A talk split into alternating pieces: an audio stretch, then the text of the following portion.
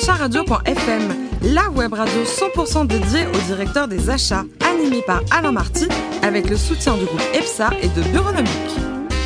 Bonjour à toutes et à tous, c'est parti pour un nouveau numéro de Directeur Achat Radio.fm. À mes côtés, Ludovic Beribos, associé du groupe EPSA, et Pascal Legros, le président de Bureaunomique euh, Mobilier de Bureau. Bonjour messieurs. Bonjour Alain. Est-ce que vous connaissez une ville qui est super du côté de Bordeaux, Libourne? De nom, oui. De nom, pas plus? Et vous, Ludovic, ça vous évoque quoi? De réputation. Bon, on va en parler notamment avec notre premier invité, Jean-Christophe euh, Alvergne, qui est le patron des achats indirects du groupe Vivarté. Bonjour Jean-Christophe. Bonjour Alain. Bon, on va le dire, vous êtes né à Libourne Je suis libournais. et vous avez effectué vos études, où ça? À Bordeaux? Et à Bordeaux. 100% à Bordeaux? Oui. 1993, vous rentrez, c'est votre premier job chez- Gilbert. Les, pour Oui. les amateurs de rugby, on le voit sur le ballon. Euh, ça n'a rien à voir. Ah, bien sûr que non, mais par contre, à l'époque, il y avait le patron, Ah, le oui. fondateur qui était là, Euh, oui, je crois, oui, tout à fait. qui a tout vendu après et qui a acheté un joli château à Bordeaux. Quoi. On est bien d'accord. C'était une belle aventure ou pas Racontez-nous, Jean-Christophe. C'était une aventure euh, incroyable. Euh, Cette boîte euh, avait un management euh, qu'aujourd'hui on ne rencontre plus, un management paternaliste, familial, boîte du Nord. Mais est-ce que ça a du bon ou du, du, du moyen? Écoutez, euh, quand on Très commence... franchement, là, c'est fini. Là, ils ont vendu, vous êtes ailleurs. Non, non, je, je, ces gens-là, je les croise encore euh, dans la rue de Senlis. Je, je suis resté cinq ans dans, ce- dans cette boîte. Le PDG me reconnaît encore. Ça, ça c'est le bon ça, côté. Ça, c'est quand même incroyable. Et me demande de mes nouvelles, comment ça va. C'est, euh, euh, il y a un mois, on a organisé un, un- un- un déjeuner avec des, euh, des anciens de Gilbert. Euh, C'était quand même assez extraordinaire. Bon, il y avait plus de retraités que, que d'actifs, mais quand même, c'est, ça, ça entretient la relation. Bon, il avait amené quelques bonnes bouteilles d'ailleurs. Oui, de- du Clos Fourté, avec modération. non, mais pas du Clos-Forté, c'était parce que non, justement, il a, il, a, il a acheté quelques châteaux en Médoc qui sont plutôt des crus bourgeois. Donc on n'a pas eu droit au Clos-Forté.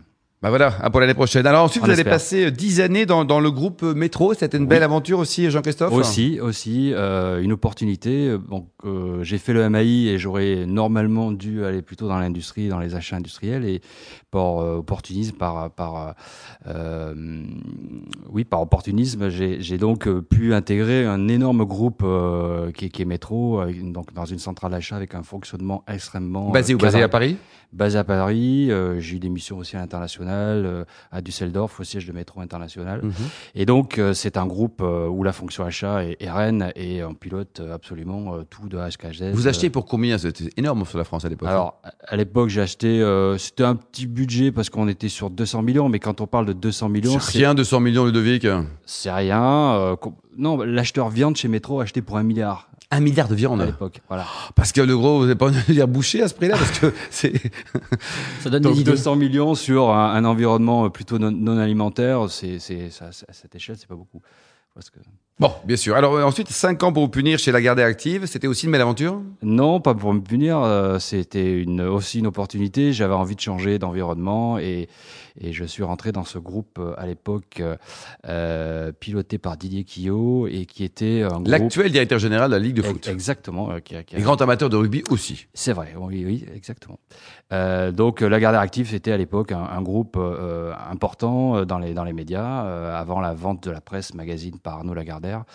Et euh, cette activité était très, euh, très hétérogène, euh, de la production, de la radio, euh, de la presse, euh, des- de la télévision. Et la fonction achat démarrait, donc en fait, on a démarré la fonction. C'était une création, vous voulez dire, Jean-Christophe? Absolument.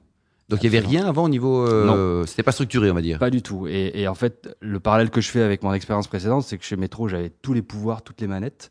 Quand je suis arrivé chez la Active, je n'avais rien, Rien. page blanche. Et en fait, on a, on a euh, créé euh, par catégorie euh, management la- l'activité et on a euh, petit à petit implémenté des process, des politiques achats, des stratégies achats sur les différents domaines de métiers euh, qui sont, euh, comme je le disais, assez différents euh, d'une activité à une autre. Vous avez rejoint Vivarté en, en 2013. Un mot ça. sur le, le métier, puis surtout les différentes enseignes. Alors, le groupe Vivarté est un groupe qui regroupe une quinzaine de marques aujourd'hui.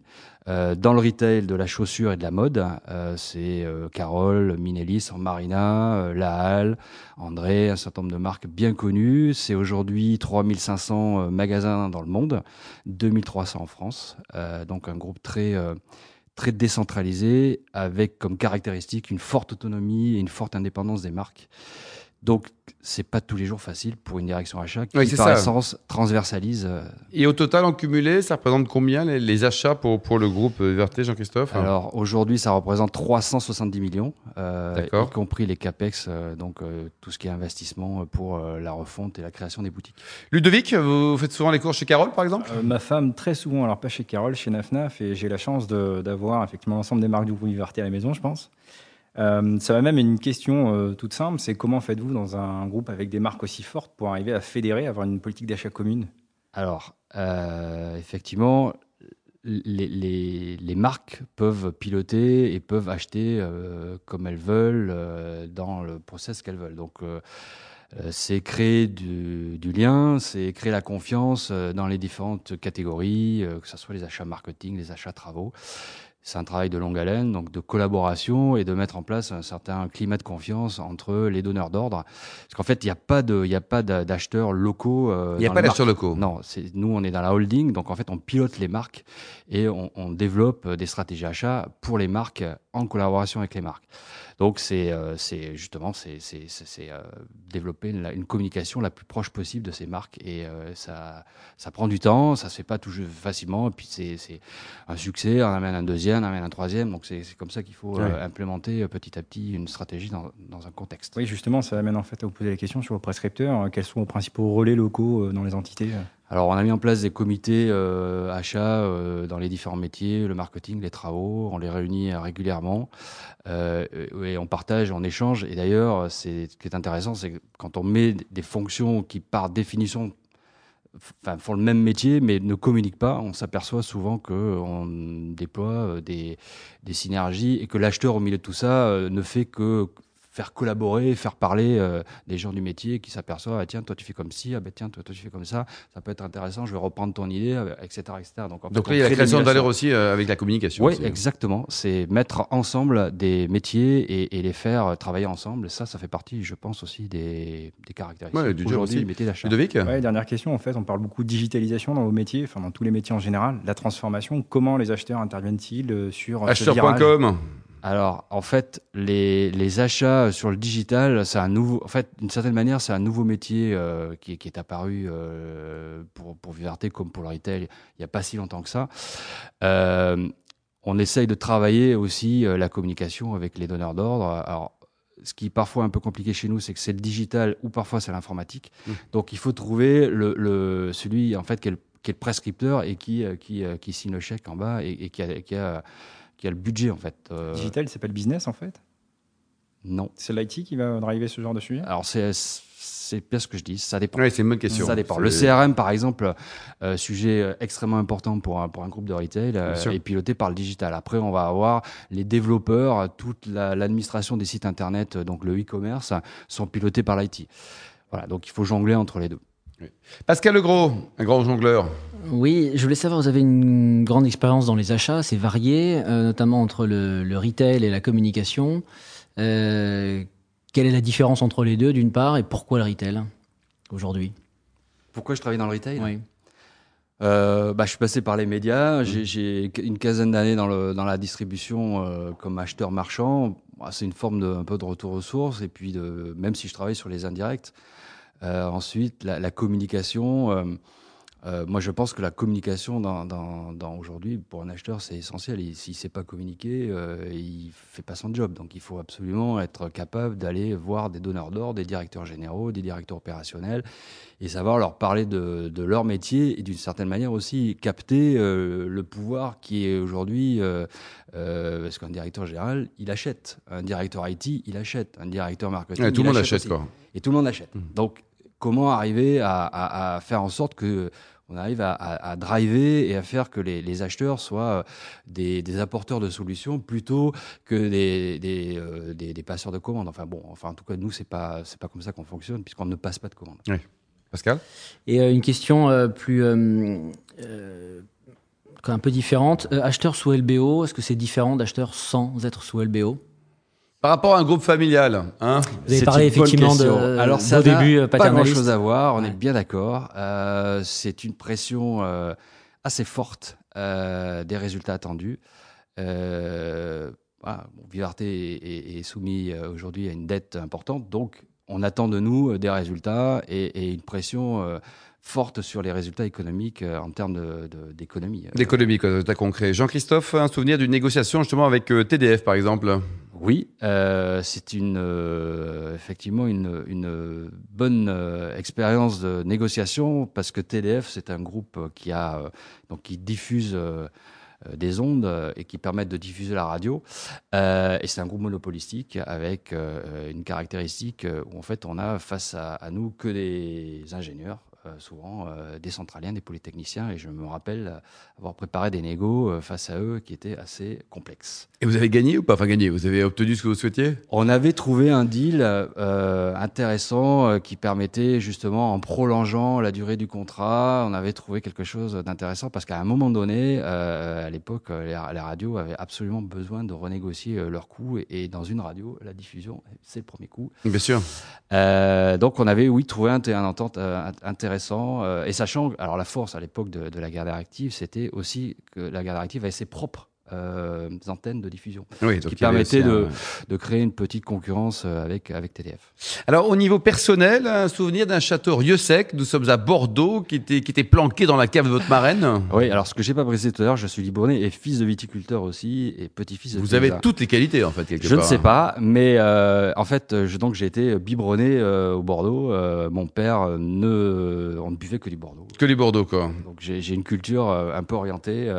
alors vous avez aussi beaucoup l'Espagne. J'adore l'Espagne. Et pourquoi? Parce que d'abord, j'ai épousé une espagnole. Ah ben voilà Et voilà, première, première réponse. De toute façon, si vous dites pas ça ce soir, hop voilà. C'est clair. Et j'adore euh, l'Espagne parce que je, je reconnais des valeurs euh, qui sont euh, intéressantes, euh, de fierté. Elle est de, de quelle ville, votre, votre épouse? Elle est du nord de l'Espagne, elle est basque en plus. Elle est basque Et alors, vous préférez quoi? Une bonne paella ou une entrecôte cuite avec des sarments? Les deux. ah non, non, non, il faut choisir, c'est un des deux, quoi. C'est... Non, euh, mais c'est compliqué. Si je veux pas me pâcher avec ma belle-mère, ma, ma belle-mère est, est, vraiment extrêmement douée pour faire la paella. Je pense que. Oui, mais ça, c'est ce que tous les hommes mariés non, disent à leur belle-mère. Voyons, c'est ah, en tout cas en public. C'est non, elle est ouais. formidable. Quel est son prénom d'ailleurs? Marisol. Bon, allez, on, on la salue. Euh, quelques bonnes adresses, tiens, de, restaurants, de bar à tapas à nous conseiller dans, dans, alors, dans ce beau sud-ouest ouais, français alors, espagnol. faut aller à San-Sébastien, dans le vieux San-Sébastien. Il y a d'excellents. Ça s'appelle d'ailleurs les pinchos dans le dans le dans le jargon mmh. local. Euh, très très bons. Ils sont très forts. Après, on peut aller à Biarritz, euh, Port-Vieux. Il y a quelques il y a quelques bonnes. Il y a le Bargeant, euh, par exemple, à Biarritz. Euh, puis il y a quelques bars à tapas, c'est sympa. Et là, on se régale, quoi. Et votre Absolument. meilleur voyage en famille, c'était aux Maldives, c'est ça? Ouais. Euh, ouais vous avez croisé une petite raie sympa qui vous a dit bonjour Exactement. Oui. J'en ai croisé. Mes enfants étaient tout petits. Enfin, moi, j'amène mes enfants. Je, je ne pars jamais sans mes enfants en vacances. Donc ça, c'est une règle. Et quand ils étaient tout petits, ils savaient euh, pas nager d'ailleurs pour le petit. Euh, et donc je le lâchais parmi les poissons et c'était euh, un souvenir extraordinaire. Il s'en souvient encore forcément. Vous êtes toujours classé au tennis ou pas? Je n'ai jamais été classé. Oh Je n'ai jamais été. Je joue au tennis parce que ça me permet de jouer avec mon fils justement. Ah sympa. Est-ce que lui est classé? Est-ce qu'il joue bien là? Non, il a pas. Est-ce qu'il vous bat? Parce que le jour il va vous battre. Ah, alors, pas encore. Ah, d'accord. Non, mais quand même pas encore. Il y a une petite rivalité quand même. Et alors, côté euh, foot et également rugby, pour terminer, vous appréciez ces deux sports? Alors, j'apprécie ces deux sports. J'ai fait du foot pendant 20 ans et mon père a toujours rêvé que je fasse du rugby, euh, sud-ouest. Euh, bon, voilà, c'est. Bon, après, vous supportez club. quel club au, au alors, foot et l'autre rugby? Alors, au rugby, je supporte le BO. Donc c'est voilà. Biarritz. C'est Biarritz, le Biarritz Olympique, bon, qui a quelques difficultés, mais ça va mieux. Euh, ça va un peu mieux là. Mmh. Le départ là, c'est un peu compliqué. Et puis en foot, euh, bon, incontestablement le Real parce que. Et quel Real? Parce qu'il y en a plusieurs Real. Oui, hein. non, mais le Real de Madrid. Ah, de Madrid. Oui. Merci beaucoup. Ah, oui. Vous aimez le foot vous aussi, euh, Pascal De Gros? Je m'y intéresse, oui. Ouais. Et vous supportez quel club? Ah, moi, j'étais un fan de Saint-Etienne, les années 70. Oui, c'est bien, ça a la nostalgie. Et vous, Ludovic, êtes beaucoup plus jeune? Le club amateur de Montpellier. C'est très bien. Merci en tout cas à tous les trois. Merci Jean-Christophe. Merci également Ludovic et Pascal. Fin de ce numéro de Directeur. On se retrouve vendredi à 14h avec un nouvel invité, une personnalité du monde de l'économie ou de l'univers des achats. Directeur Achat Radio.fm vous a été présenté par Alain Marty avec le soutien du groupe EPSA et de Bureaunomique.